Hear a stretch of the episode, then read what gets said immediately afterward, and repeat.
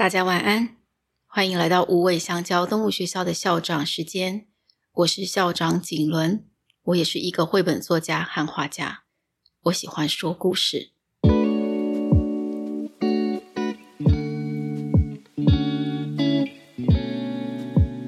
很多人会问我为什么会创办无尾香蕉动物学校，那是因为我曾经遇过许多跟动物有关的故事，这些故事里的情境一直都启发着我。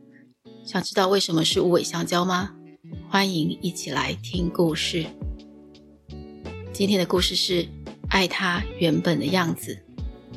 故事里可能有让你们感到不舒服的地方，觉得不舒服的时候，不要强迫自己收听哦。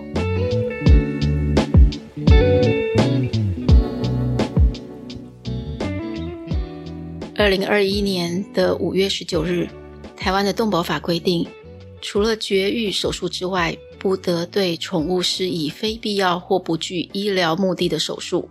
违反者处新台币一万五千元以上七万五千元以下的罚锾。什么是非必要或不具医疗目的的手术呢？像剪耳、剪尾、割声带、去爪等等。二十几年前，我遇过一群马尔济斯，它们和一般的狗狗不大一样。就是叫起来很像是咳嗽，那时候我以为他们真的是咳嗽了。除了说他们好可爱之外，也说他们叫的好奇特哦，跟也很有趣。主人听我这样说，就带着有一点点自己得意的样子，那种表情，就说他们去声带了。我很吃惊，他一点也不奇怪的说：“没办法，邻居抗议，邻居抗议。”为自己的方便还容易管理，所以要做这个手术吗？他们可以一叫一整天呢，你都不知道。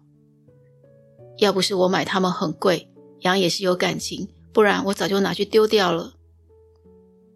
这个句子里优先顺序是狗很贵，再来才是有感情。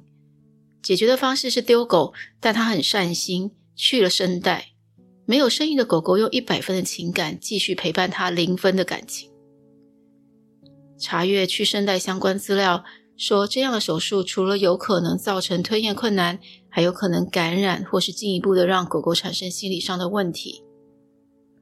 想想看，如果你想开心的大叫，却完全发不出声音，那是怎样的感觉？狗狗叫有很多的情况，也许是肚子饿。分离焦虑、警戒、看不见不明物，或只是大家一唱一和，一唱一和，一起帮腔。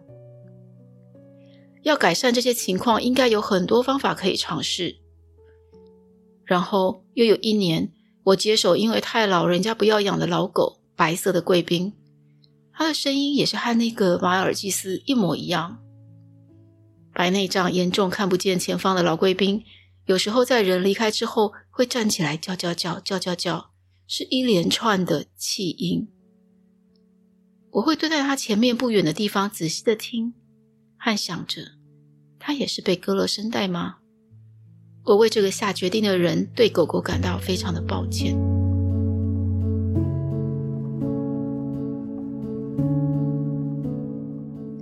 说到我认养的第二只狗狗，是一只可卡猎犬，尾巴很短。开心的时候会立起来，像是一根粗粗的指头在比手势。这根像粗粗的手指的尾巴会摇摆，也会往前，也会往后，或是整个紧贴在屁股的下方。当时没有认识多少狗的我，以为这种狗天生就是这种尾巴。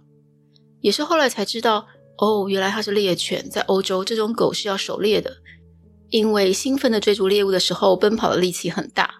尾巴同时因为专注的在一个高度上，所以为了不要让尾巴被矮树丛卡到受伤，所以统一的剪尾。从此，尾巴的长度甚至导入对狗狗的审美观。需剪尾的狗一律在生下来的时候就把尾巴剪掉了。依照不同的品种，以前繁殖商人会把狗狗送去剪尾、剪耳，幸好现在应该没有人在做这些手术了。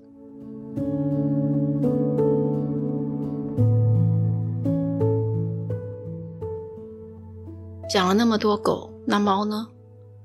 我遇过被去爪和把牙齿磨平的猫，原因是他的家人说，猫很凶，把人抓伤，还有把家具抓坏。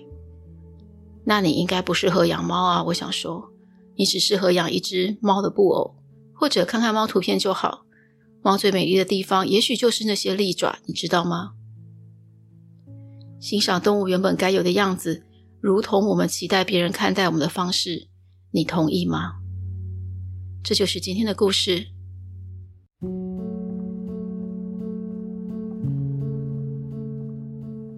为什么要创办无尾香蕉动物学校？你知道拥有自然往前弯折的雪纳瑞的耳朵有多么可爱吗？能够拥有自由摇摆的尾巴有多开心吗？很舒心的这里抓抓那里抓抓，是当猫的自然天性，要爱他们原本的模样。我总是这样跟人家说。当一个人把一件错误的事说得头头是道的时候，另一个人听到在没有基础知识之下，就觉得这是正确的做法。不要丢掉，就是要这样做啊！养猫养狗都是要这样做的，等等。二十几年前，也许爱动物的观念还不那么普及，所以自以为很会养动物的人很多，以认养代替购买观念也才刚开始。所以推动有爱，除了没有利基点，也没有适合的管道。但现在可以一起帮助的各面向的动物专家，都比以前多很多了。遇到状况求助专家是必要的。如果有一个基地可以聚集这些专家，也传递正确也正面的饲养动物的观念和方法。这个世界会好很多，也舒服很多。不是因为动保法修正，所以不要做这些事，而是相识相爱，所以人要努力与动物一起克服问题。当然不应该再要有被割声带的狗狗，更重要的是，希望不要再有因为吠叫而被丢弃的狗狗。提供学习课程，带着大家寻找方法和克服难关，这是无尾香蕉动物学校存在的理由。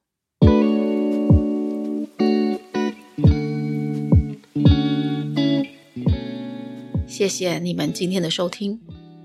这些故事的主角，真正说起来都不是动物本人，而是这些故事中参与故事的人。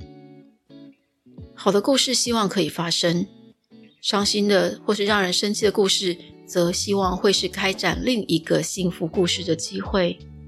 故事今天传递给你们，希望你们会接棒，让它转变成正面的影响力，启发更棒的想法，和无尾香蕉站在同一线上。创造对动物有爱的思维，还有环境。如果您喜欢听我讲故事，可以用五星好评、分享、留言或小额赞助来支持。谢谢你们。好啦，我们下星期见。